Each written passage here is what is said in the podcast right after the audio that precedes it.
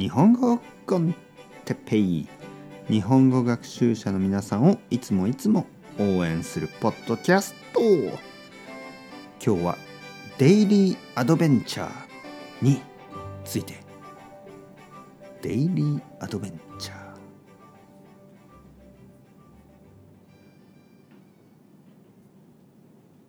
はい皆さんこんにちは。日本語コンテッペイの時間ですね。元気ですか、えー、僕は今日も元気ですよ。えー、前回と前々回一つ前と二つ前のポッドキャストは少し音が悪かったですね、えー、あれはあのマイクの問題でした。すいませんでした。今はどうですか？音がいいですよね。今日もよろしくお願いします、えー、今日はデイリーアドベンチャーについて話したいと思います、えー、僕は日本語コンテッペイポッドキャストを今までたくさん撮ってきました、えー、オリジナルポッドキャストそしてこのビギナーポッドキャスト他にもいろいろなポッドキャストがあります。少し前に言った、えー、のりこさんと話す会話のポッドキャストもあるし他にもちょっと歌ったりちょっとラップをしたりあとフィクションのポッドキャストいろいろあります、えー、その全てに全て全部に共通するのはデイリーアドベンチャーです。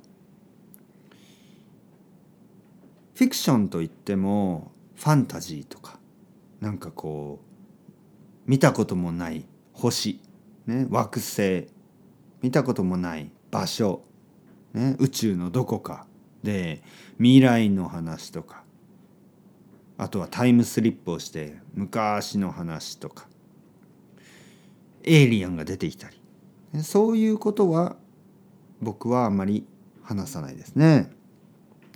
僕が話すいつものポッドキャストのトピックは部屋の中自分の家の中とかあとは近所スーパーマーケットとかね自分の住んでいる本当に狭いエリアの毎日の話特別な時ねなんかこう旅をしたり旅行に行ったりそういうことはあんまりしません、えー、できない。